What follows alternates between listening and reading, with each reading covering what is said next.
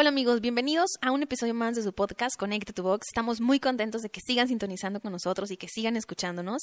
Además, nuestra alegría aumenta porque tuvimos una colaboración padrísima con Mirna, una psicóloga que trabaja en Tijuana y que tiene una información impresionante y además un podcast con contenido en psicología bastante interesante que los invito a que lo escuchen.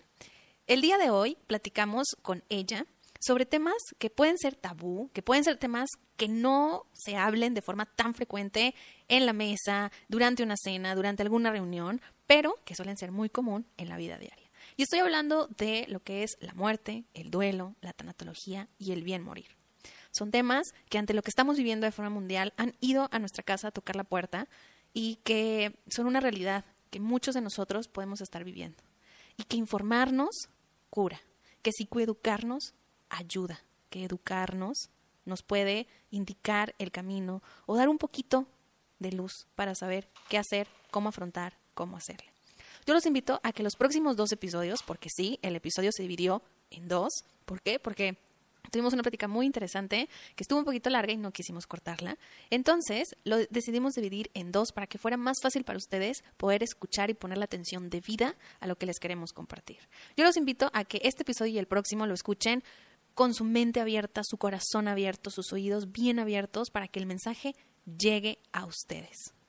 A veces creemos que nosotros como jóvenes o como adultos no vamos a vivir o experimentar la muerte en nosotros o en nuestros seres queridos que son de edades similares, porque siempre vemos que la muerte está asociada o relacionada con las personas de la tercera edad. Y la verdad es que no es así. Este año nos ha venido a sacudir y nos ha venido a enseñar, sea por tema COVID o sea por otra cuestión, que la muerte puede llegar en cualquier momento. Es una realidad que todos tenemos segura. No sabemos cuándo va a ser, pero todos sabemos que en algún momento la muerte va a tocar a nuestra puerta.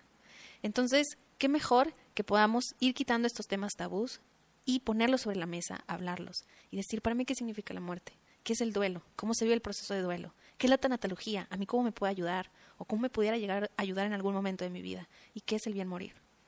Sin más, los invito a que escuchen y disfruten de este episodio y el de la próxima semana. Muchas gracias. Ah, y no se olviden de seguirnos en nuestras redes, que estamos como Conecta tu Box, en todas las plataformas, Spotify, YouTube, Instagram, Facebook.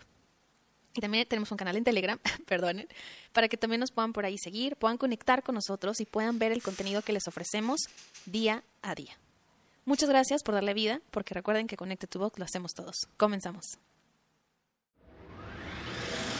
¿Qué, onda? Yo soy Nelly. Y yo Toledo. Y junto a ti somos Conecta, tu Box. Conecta tu Box. Un espacio para ti donde tu voz es escuchada. Un podcast destinado a conectar contigo, contigo. Trayendo para ti temas de crecimiento personal y de desarrollo humano. ¿Y tú? ¿Ya formas parte de esta gran comunidad? Quédate hasta el final y conecta con nosotros. ¡Conectamos!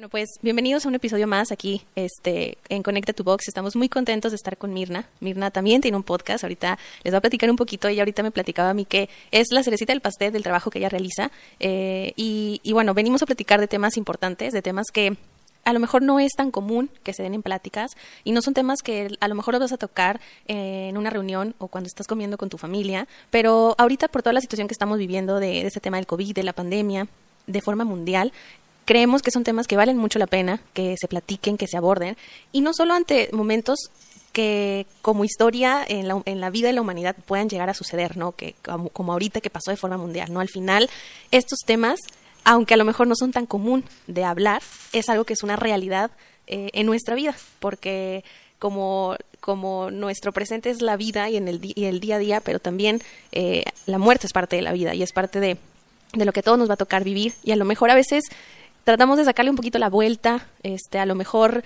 eh, no es un tema que, queramos como hablarlo y, decir lo que sentimos, lo que pensamos acerca de, ese temita o de lo que implica a veces este, esta parte, pero este, pues creemos que, cuando uno eh, empieza como a dar espacio a esos temas, eh, los vamos como viendo con una mayor naturalidad, con una mayor normalidad hasta cierto punto y ayuda mucho en un proceso de crecimiento personal.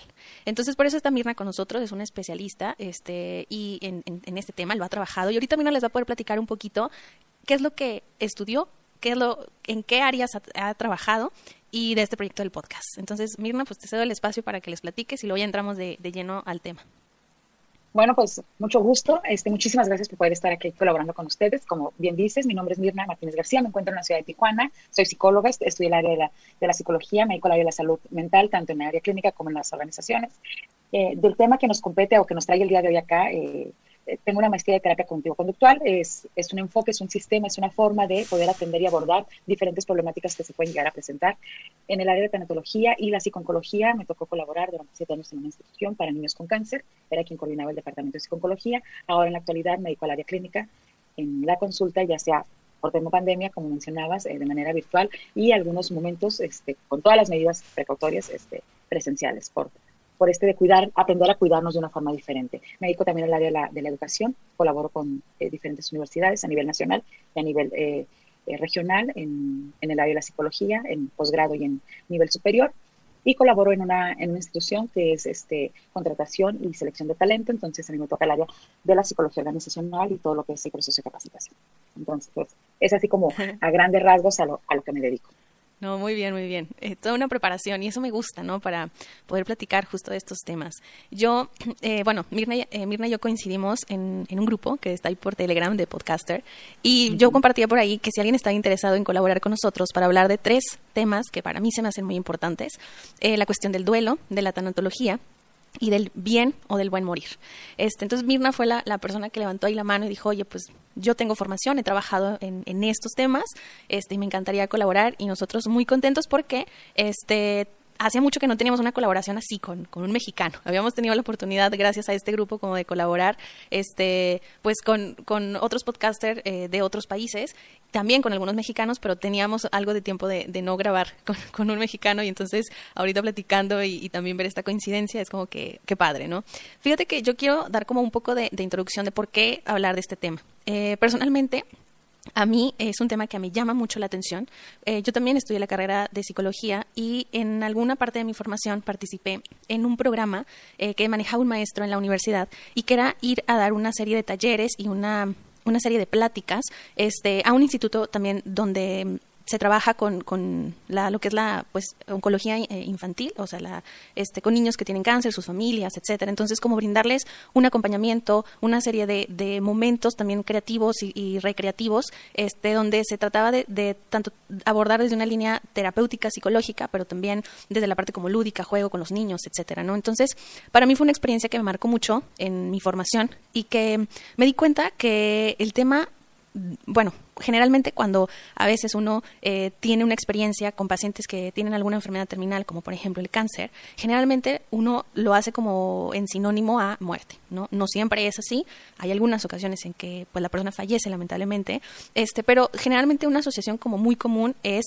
cáncer igual a muerte. Entonces, al vivir como esa experiencia, yo me empecé a dar cuenta que en mi día a día el tema de la muerte e-, era algo que me era muy difícil abordar, que era como decir, bueno, es que yo soy joven, falta un chorro para que me pase eso, ¿no? Y, a lo mejor mis cercanos, este, pues todavía no están tan grandes, entonces pues todavía les falta que, les llegue como esa etapa en la vida o esa, o esa situación, que fallezcan. Este, quienes a lo mejor pudieran estar más cercanos, pues son eh, pues, mi abuelita, este, sus hermanas, porque pues ya están más grandes, pero bueno, es que ya están grandes, este, entonces es como lo normal, la ley de la vida, que eso pase. Entonces, pero era como una especie de un tema tabú, hablar de la muerte, hablar de, del duelo, de la tanatología, que de alguna forma tienen cierta relación con, con el tema, aunque no, no es 100% este, que el duelo y la tanatología tengan que ver con, con un fallecimiento, ¿no? Y resulta que antes de que yo terminara mi carrera, eh, experimento la pérdida de, de mi mejor amigo. Entonces, cuando vivo eso, fue como un, pues la muerte no,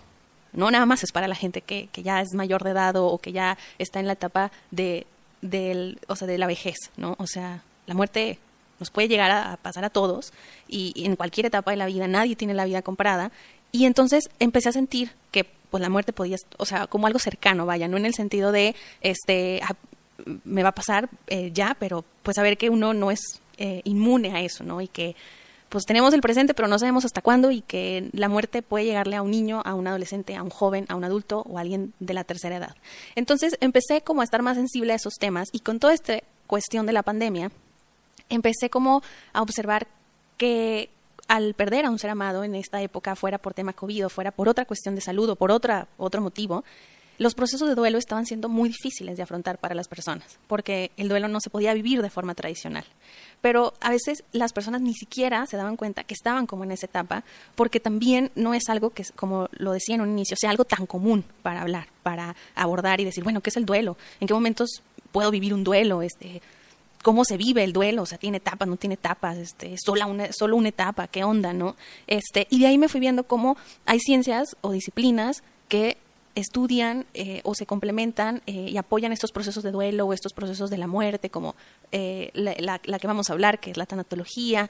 Este, y luego me empecé a topar con conceptos como esto del bien morir o del buen morir y que no hay, a veces no hay tanta claridad sobre ese concepto y entonces se pueden tener ciertas malas interpretaciones, disculpa, y este, y entonces dije, bueno, creo que son tres temas que son importantes de platicar y de abordar y me gustaría hacerlo pues con alguien que tenga la formación para. Entonces, por eso Mayra está aquí con nosotros, digo, perdón, Mirna está aquí con nosotros para platicar. Y este, y bueno, pues después de esta como introducción, eh, me gustaría, Mirna, que nos platicaras desde tu experiencia eh, qué es el duelo, o sea, que las personas que nos están escuchando puedan tener claro lo que es el proceso de duelo como tal, este, y por ejemplo, qué situaciones pueden provocarle a uno estar en duelo. La asociación más común es cuando fallece una persona, pero no siempre es eso. Bien, aquí hay, algo, aquí hay un punto importante de, lo, que mencionas para, para, poder retomar este, en este sentido es, duelo es un proceso que vamos a vivir ante una pérdida. Puede ser por salud, puede ser un bien material, puede ser culminar, por ejemplo, ahora que eh, te, escuchaba y decía, bueno, todos los chavos, yo te mencionaba, trabajo en una universidad, todos los chavos o todos mis, mis chiquitines pacientes que dejaron de ir a la escuela. Exacto. Por Eso es un duelo, porque perdí la posibilidad de estar en un salón de clases. Perdí la posibilidad de ir a una, a una em, piñata. y, nos, y enseguida empezamos a, hacer conductas de afrontamiento, ¿no? Bueno, acá en Baja California, o menos en Tijuana, las caravanas, ¿no? De, de, las piñatas y las caravanas de las graduaciones y todo esto. Bueno, duelo es em, un dolor, viene, proviene de la palabra latín, dolus, que significa dolor, y me duele absolutamente todo. Cuando doy la clase de tanatología, yo pongo el ejemplo porque la tanatología sí tiene que ver con el concepto de la muerte. El dolor no. Otro ejemplo, me voy a casar mañana, supongamos yo me caso mañana, pues no me caso con la idea de que me voy a casar para divorciarme, pero en el proceso de el matrimonio me doy cuenta que no era ni lo que esperaba, ni lo que, ni, y no somos compatibles, y no, y no me siento bien. Y entonces, y aunque me quiera divorciar, y aunque me voy a divorciar, eso me representa No en la misma intensidad o no con la misma magnitud que si fuera eh, la muerte de un ser querido. Y luego asociamos muerte con, con, con una pérdida. Esto es una pérdida pero, por ejemplo, si se murió mi tío, abuelo de Veracruz, que nunca conocí, pues puedo decir, híjole, ¿no? No es que es insensible. A final de cuentas es alguien con quien yo no tuve contacto, que yo jamás conocí, que sé que está por el que veo el árbol genealógico y porque me contaron en alguna anécdota lejana de él, pero no pasa de ahí. Entonces, eso no me mueve. Pero no pierda yo el celular porque entro en un caos. Y me van a, y me podrán decir, pero ¿por qué es un celular que compras otro? Pero bueno, ahora que somos tan tecnológicos y que todo lo guardamos en el celular, los datos de información, las fotos, el correo, las contraseñas. O sea, perder el, dispositivo, el móvil ahorita es como eh, a otro. Y se vale que se entre en duelo, por supuesto que sí. Aquí algo muy importante es no debemos de minimizar. Yo no puedo pretender que porque tu duelo es este, tu pérdida es este, es mucho más grande, mucho más pequeña que la mía. Hay personas que tienen un amor infinito, así grandioso con las mascotas y se les muere la mascota y se les va un cacho de vida. ¿Y qué hace? En una generalidad alrededor. Lleva un perro era un gato, era una tortuga, sí, pero era mi tortuga. Tiene un significado para mí diferente. Entonces, la respuesta del duelo es ante cualquier pérdida y no necesariamente tiene que ver con uh reprobar un examen profesional, no pasar un examen para ingresar a la universidad. O sea, es un duelo que yo no puedo minimizar. ¿Qué pasa? Que tenemos una mala costumbre o una costumbre inadecuada de decir el próximo año. Te preparas, te vuelves a estudiar y ta, ta, en este momento yo siento que soy la persona con más fracaso en el planeta porque no puedo pasar un examen. ¿Cómo la voy a armar realmente para la vida?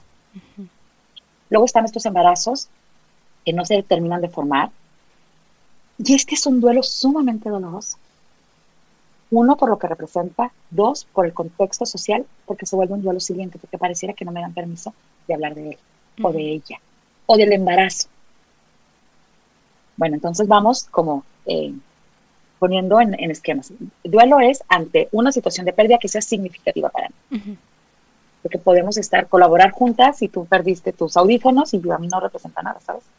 Pero si cierran nuestra empresa y a las dos nos despiden, bueno, muy probablemente a las dos, ah, porque representa lo mismo o de una manera diferente, pero hay un, hay un vínculo afectivo con eso que estoy perdiendo. puede ser una persona, una situación, una experiencia o un objeto inanimado, definitivamente. La tanatología sí tiene que ver más con eh, la parte de, eh, es la ciencia encargada de encontrar el sentido del proceso de la muerte. Y hablabas hace rato del bien morir. Es bien morir que el paciente no tenga dolor. Pero eso no me toca a mí. Lo hacemos de manera integral. Está el médico, está el de cuidados paliativos, está el enfermero, está la familia, está el, ministro de, religioso, dependiendo de la religión, si es que hay alguna religión, está el psicólogo. Y en algunos casos el trabajador social. Pero también tiene que estar el dentista, eventualmente, o el nutriólogo. ¿Por qué? Porque todo cambia porque le cambia la vida a una persona una vez que hay un diagnóstico. Y, y, mencionabas, dices, cuando nos dicen la palabra cáncer lo asociamos a muerte. Sí, es inevitable. Pero en esta lucha, que es muy cansada, eh, y que a veces el resultado es favorable y a veces el resultado es desfavorable, eh, iniciabas con, con, con, esta, con esta relación de, la escuela y dices, no, pues es que quizás los primeros se dicen los abuelos. Y esa es una idea la que tenemos que asociar, que la muerte solo llega en la, en edad adulta. Es más, es un paradigma y una creencia limitante porque se dice, un padre nunca debe enterrar a su hijo, porque es algo sumamente doloroso. El hijo me tiene que enterrar primero a mí. Entonces, ¿qué hago con el dolor de un padre que acaba de perder una criatura de un año por cáncer o de cinco años por cáncer? Sí. Y son estas banderas amarillas, focos rojos, en los, donde trabajo en este momento inicia. Hay momentos cuando llega el diagnóstico, cuando llega el proceso, ¿no? Ese, ese es un duelo anticipado, anticipatorio, que permite eh, hacer un reajuste a la dinámica familiar. Va a cambiar absolutamente todo porque ahora vamos a tener que estar en el hospital, porque ahora vamos a tener que estar eh, con las quimioterapias, con las radiaciones y hablando de cáncer, pero hay enfermedades crónico-generativas muy, muy duras, muy difíciles. Una insuficiencia renal que es terrible. Es una diabetes que vemos que si, nos, que, si, que si no hay un cuidado, vemos cómo mi ser querido se ven cachitos. Empezamos con un dedo, y luego otro dedo, y luego el otro dedo, y la pierna, y ya pasó la otra pierna, y es sumamente doloroso ver cómo una luz se va apagando poco. Así es. están este, eh, el artritis, la demencia senil, el Alzheimer, que son enfermedades muy dolorosas para la red de apoyo. Yo siempre, en algo que, me, que, procuro mucho es cuidar al cuidador. Porque luego el cuidador, que es, la red de apoyo, el papá, la mamá, la hermana, el esposo, luego cree que trae la bandera o el estandarte de superhéroe y ahí, híjole, ahí no podemos. Entonces es, es importante que esta, que esta parte sea, entonces entendiendo en esto, la tanatología tiene que ver ya con el proceso del bien morir. Y del bien morir es los asuntos pendientes, trabajar con la parte del, este, del dolor del duelo, las etapas del duelo, los, los rituales, una vez que, porque a veces no me llegan con un diagnóstico, a mí me llegan ya cuando el familiar falleció. Entonces hay que trabajar con todo lo que fueron dos años de tratamiento más esta nueva vida es una de las tareas del duelo, empezar a dar expresión a esto que estoy sintiendo. ¿Cómo es que este vacío que siento, cómo estas ganas que tengo de estar con, mi fallecido son más grandes que querer vivir? Entonces tenemos que cuidar mucho esa parte de cómo se vive el duelo. Y bueno, cuando estamos hablando de tanatología, tenemos, yo te estoy hablando cuando la, la, muerte por enfermedad, pues dices, bueno, de pronto llega uno con todo el temor y con toda la culpa y a veces dices, ya que descanse, o sea, ya, y cuando ya se va, ya cuando muere, dices tú, ¿y si fui yo? O sea, si puede haber dicho ya que descansa, se murió. Sí, como ese sentimiento de culpa. Esta es una idea errónea con la que hay que trabajar. sí. Pero hay muertes que son, todas las muertes son dolorosas, porque no nos enseñan. Nos enseñan que hay vida y nos enseñan que hay muerte, pero no nos preparan para decirnos, esto va a pasar con otro. Así es. O así te puedes preparar. Eh, pero está el homicidio, están los accidentes, está el suicidio, están cuando ya nunca más vuelva a haber un cuerpo, está la muerte por COVID, que, este año fue un año caótico, porque se nos saturaron los hospitales, porque no había manera de saber, porque no hay manera de entender. Y si veíamos los noticieros, veíamos personas apiladas en, en, camas, sillas, piso, este, todo muy hermético. Digo, afortunadamente el equipo de salud empezó a hacer una, además de la labor maravillosa de, de lo necesario, con los recursos que tiene o que tenía, eh, empezó a usar sus móviles para que el familiar viera que su familiar estaba. Es un acto de, de solidaridad y de amor al, al, humano extraordinario definitivamente, ¿sabes? Entonces, no me daba paz, pero me daba aliciente, me daba calma. Y no podía recuperar nada con lo que entró mi ser querido, porque además se tenía que desechar por las condiciones de... Y solo me entregan una urna, no hubo un funeral. Yo siempre he dicho que en, la bibliografía podemos encontrar los rituales este, nos dan un colchón emocional, aunque a veces son muy dolorosos y a veces pecamos con, con, la ignorancia, no le voy a tener miedo de decir las palabras y los hechos como son, o sea, lo, peor que podemos hacer en un funeral es empastillar a alguien o darle gotitas de no sé qué, aunque sean naturales. Como, ¿por qué demonios querrías que alguien que tiene enfrente en una caja, al ser que más amo en su vida, no llore? Pues no quieres ver la escena, no vayas. Le vas a dar las gotas, ahí vas a estar en el hombro, pero mañana no vas a estar. ¿Y qué crees el dolor? Porque viene la realidad de decir, él o ella ya no está. Entonces, los servicios funerarios, aunque son un trago doloroso, de verdad dan un colchón emocional. Muy grande, muy, muy importante. Ahora, imagínate en el tema COVID. Es más, decías hace rato, las personas que fallecieron por COVID, pero hubo otras que no fallecieron por COVID. Así es. Y los rituales fueron mínimos porque solo podían ingresar 5, 10 personas, este, con todas las medidas de seguridad, en los panteones cerrados, los... ¿Y dónde acomodo esto que estoy sintiendo? Así es. Entonces, esa es una gran distinción. Eso es como estábamos, como estamos viviendo, como volvemos a vivir, porque estamos en el año. O sea, hay personas que apenas están cumpliendo su ser querido el año luctuoso. Sea, ya pasó la primera Navidad, ya pasó quizás el Día del Padre, el Día de la Madre, quizás el cumpleaños de él o tu cumpleaños. Y en el tema de celebrar se vuelve muy complicado esto. ¿Cómo puedo celebrar la vida si tú ya no estás? Sí. De las etapas de duelo eh, queda lo que es negación, y bueno, la negación es cuando me dan el primer. Estamos hablando del duelo, ¿eh? Negación no tiene que ser de que ya se murió y no, y no aceptó. Negación es decir, eh, me acaban de asaltar, no, no, no, no puedo creer, no es cierto. ¿A qué hora no me di cuenta? Bueno, esa es la negación, ¿no? La tristeza, depresión, la negociación. La negociación tiene más que ver como con condiciones este, no terrenales.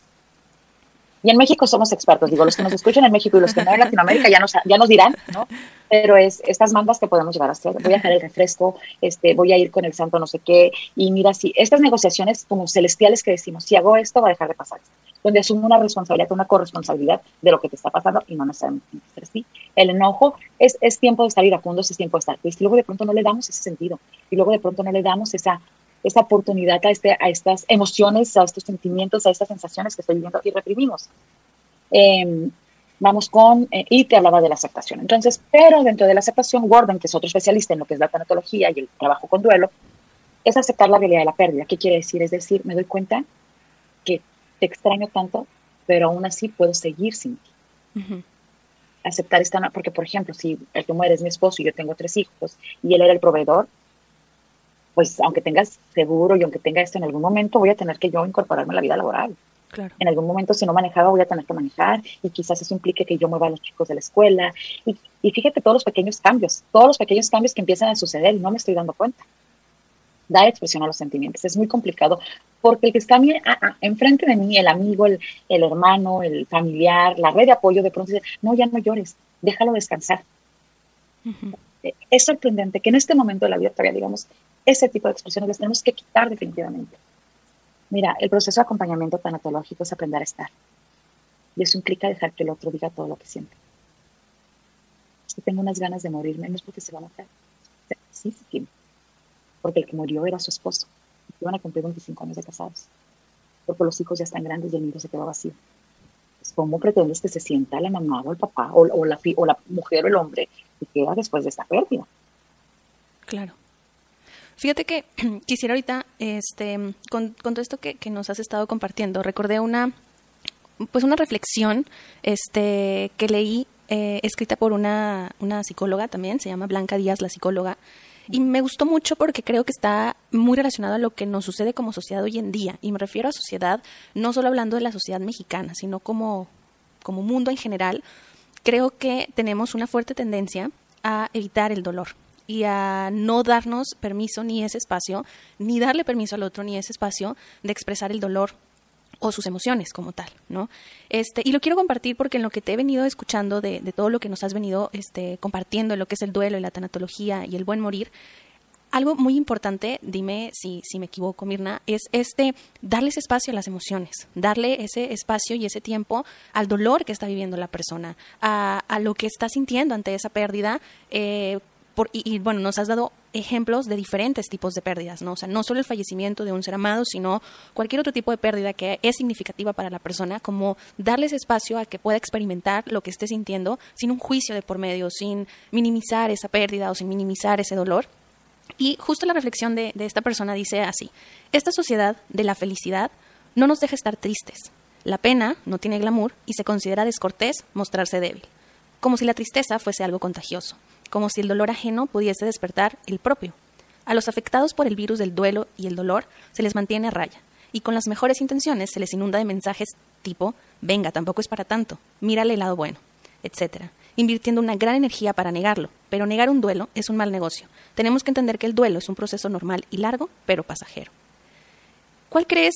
Y ahorita lo quise compartir porque verdaderamente creo que nos han bombardeado tanto con la felicidad, con este, estar como siempre bien, este, como esta parte de, tener un muy buen control de, las emociones este, y entonces si te muestras de una forma o de otra que se sale de los estándares que yo te estoy pidiendo, mostrando, este, entonces ya está mal, entonces eh, eh, es raro, entonces no cabes en esto que yo te estoy este, diciendo que es lo adecuado, que es lo normal, que es lo que él debería, el tener que ser. Y pues uno al querer pertenecer empieza a lo mejor a adecuarse como, ah, bueno, pues entonces sentir dolor no está bien, pues entonces a lo mejor no, no puedo o, no está bien que llore, o no está bien que llore por tanto tiempo, o no está bien que extrañe a esta persona, o que esté sintiendo este dolor, esta pena por esta cuestión material, o por esta pérdida este, de alguna mascota, como me decías tú, este, etcétera, ¿no? Entonces uno empieza como a cerrarse y a vivir duelos de una forma muy rápida, o a veces ni siquiera a vivirlos y entonces se vuelven como cargas que vamos a, trayendo por, por ahí con nosotros. Y luego sucede, en, en algún podcast que llegué a escuchar hace poco, decía una, una especialista, luego van muchos yo inconscientes dejando, discúlpame la palabra, su mierdero por el mundo. O sea, es como traigo esto y entonces no lo he manejado, no lo he trabajado, no, le, no lo he acomodado, no lo he entendido, como decías tú, y no sé a veces ni siquiera qué es lo que traigo, pero entonces eso obviamente influye a cómo me relaciono con el otro, a cómo este, soy en el trabajo, a cómo si me desarrollo o no como persona o en esta parte profesional o etcétera, ¿no? A cómo voy viviendo mi vida. ¿Por qué? Porque hacemos un lado el dolor, porque hacemos un, lado el duelo, este, porque no está permitido, porque no está bien visto, porque los tiempos de esta sociedad es todo muy rápido, ya, ya, ya, lo tienes que sacar, lo tienes que superar, tienes que salir adelante, no le tienes que invertir tanto tiempo en esto, porque es una pérdida de tiempo, entonces dale, dale, dale, a lo que sigue, a lo que sigue, a lo que sigue, ¿no? Pero ahorita tú estás resaltando la importancia del tiempo, la importancia de darle ese espacio, la importancia de permitir el dolor, de permitir la emoción, de permitir la tristeza, de decir, pues el duelo se tiene que vivir, ¿no? Y lo mejor es vivirlo y dar un acompañamiento. Lo relacionadas con la tanatología, que mencionabas, gran parte de la tanatología es saber acompañar y dar un significado a estos procesos y sobre todo dar un significado también a lo que es la muerte, ¿no? Entonces, ¿Cuál podría ser la mejor forma de acompañar a algún ser querido, algún ser amado que esté pasando por cualquier tipo de duelo, o sea, no necesariamente la pérdida de un ser querido, este, y cómo, cómo es o, cómo podría ver la gente esta oportunidad de decir, bueno, me voy a permitir como darle espacio a estos temas y a lo mejor yo trabajar en qué significa para mí la muerte o qué es para mí, ¿no? Porque culturalmente también tenemos una influencia importante de eso. Este, y a veces no nos damos cuenta, influye mucho en cómo vivimos estos procesos. No, y es que somos una, una, ambivalencia con piernas y cabeza. O sea, tenemos estados maravillosos en la República. Acá, en Tijuana, digo, em, empieza, pero obviamente no es Oaxaca, obviamente no es este, Michoacán, obviamente no es la Ciudad de México. No es así. Tenemos, bueno, acá en, tenemos la frontera y es mucho más factible que celebremos el Día de Acción de Gracias que el Día de Muertos, aunque en las escuelas, digo, trabajé 18 años en, en el nivel básico, pues poníamos el altar de muerto para algún personaje histórico, algún personaje importante eh, de la comunidad o, eh, si fuera el caso, algún familiar de los alumnos. Es importante eh, recalcar que es el duelo, es la respuesta emocional de una persona ante una experiencia de una pérdida, cual, cual sea, cual sea que sea tu pérdida y no la puedo minimizar.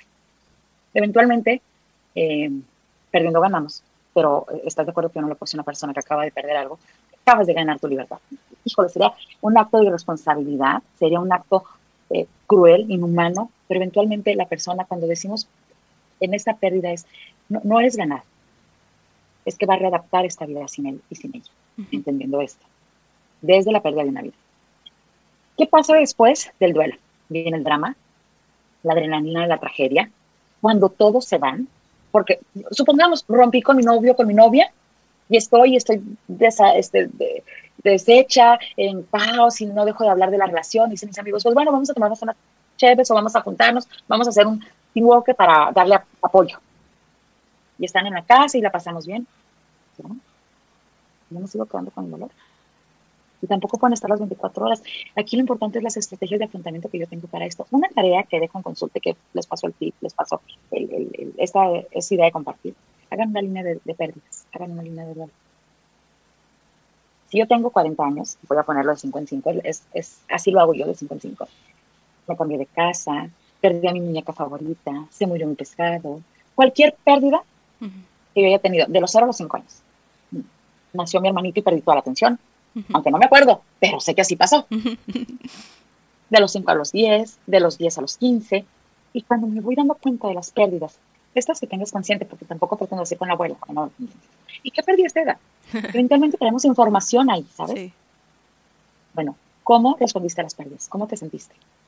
Trata de, de llevar las últimas pérdidas como han sido. Y es ahí donde me doy cuenta cuántas estrategias de afrontamiento y de adaptación va a tener un consultante en el proceso de duelo. ¿Qué significa perder? Generalmente perder lo asociamos con fracaso, imposibilidad, debilidad. Pues a quién le gusta verse débil a nadie, pero esto es tan fuerte que me pongo, ¿sabes? Entonces hay que preguntarnos, ¿y ahora qué sí? Pues nada, esta vida sin ti, esta vida sin eso. Y qué complicado es.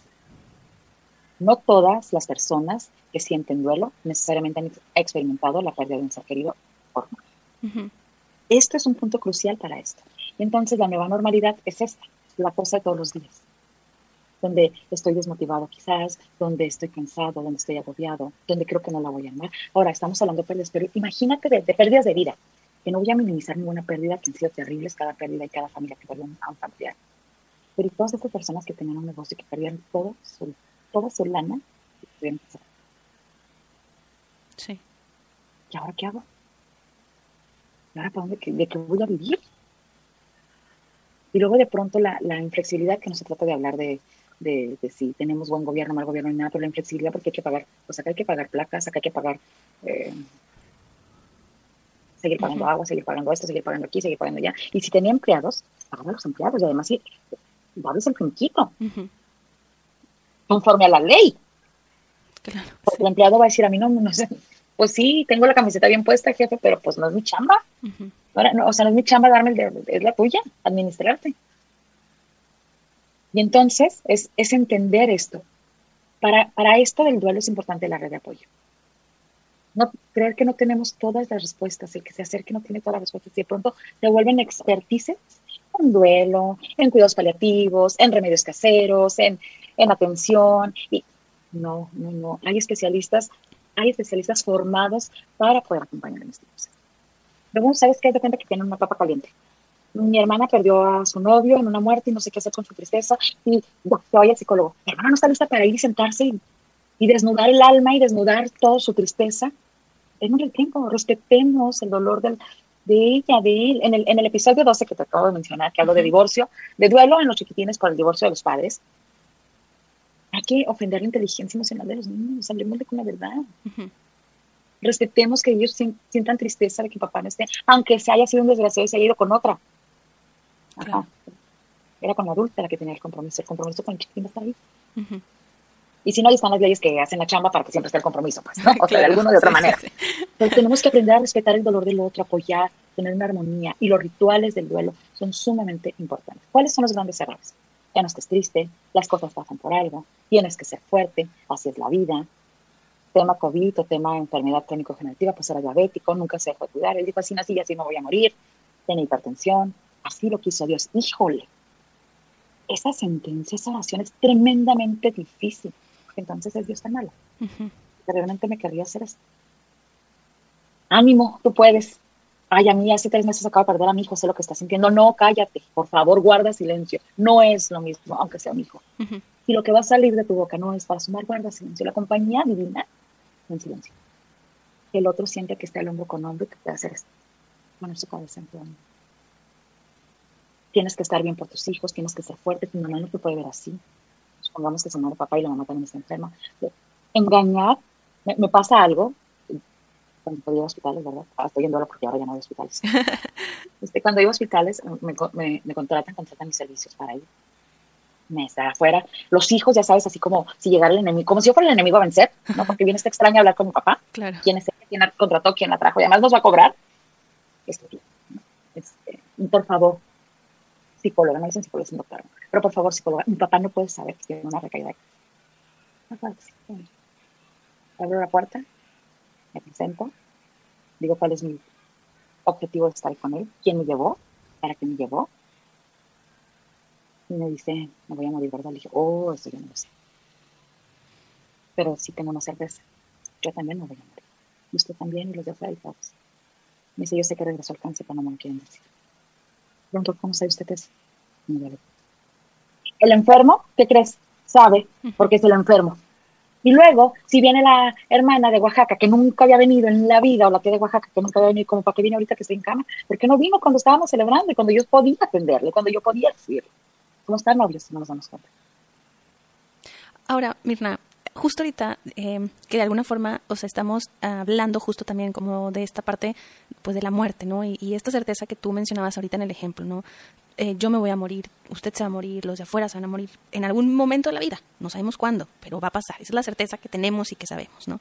Y yo te mencionaba hace un momento de cómo, este, pues culturalmente, eh, también el, el, significado o cómo se vea a la muerte influye en nosotros. O sea, toda esta parte de la ideología que como país este, podemos tener, pues puede influir en gran medida la concepción que también nosotros nos vamos haciendo de lo que es la muerte. Este, y se ha caracterizado México como un país en el que tiene una forma de, ver a la muerte este, como muy icónica, como muy única, ¿no? O sea, se habla de, de cómo México, con la tradición eh, que todo el mundo conocemos, que es el Día de los Muertos, pues abraza la muerte, este, se ríe como de, la muerte, eh, pero con una forma de, en respeto y como de decir, bueno, pues es parte de la vida, ¿no? Y entonces también es una forma de recordar a quienes han partido de seres queridos, de seres amados y como tener un, un momento eh, de encuentro, de espacio con ellos. Eh, y, y, yo, eh, escarbando un poquito como en la parte de, la prehistoria, ¿no? De cómo nuestros antepasados, eh, pues le daban también un significado a la muerte. O sea, para ellos la muerte era solo un paso. O sea, vaya, la, vida, perdón, solo era un paso hacia la muerte. Y, y decía por ahí, hacían sacrificios, eh, pues por, eh, por lo como ellos veían a la muerte, que era como un paso de vida en, en otro mundo, algo así, ¿no? Lo describían. Entonces, si, si es algo tan significativo en México, ¿no? Y es algo que, que como país, como nos caracteriza, entiendo que está esta parte humana y está esta parte como del temor y de, un tema tabú y que a lo mejor es un tema que de repente por diferentes razones puede ser difícil hablarlo y platicarlo, este, sea con uno mismo, con el otro, sea porque hay un familiar con alguna enfermedad terminal o no, pero simplemente a veces el tema o mencionar la palabra muerte puede ser como un Shh, no, no digas nada, o sea, o no, no toques ese tema o así. Y vemos, y al mismo tiempo sabemos que es algo natural y parte de la vida. ¿Tú consideras que es importante que como, como seres humanos, como sociedad, nos demos ese espacio de alguna forma, en nuestra medida, a nuestros tiempos o a nuestros procesos, nos permitamos de alguna forma hablar, platicar, trabajar este significado que nosotros tenemos de la muerte? O sea, porque a mí me llamaba mucho la atención cómo la tanatología da ese acompañamiento.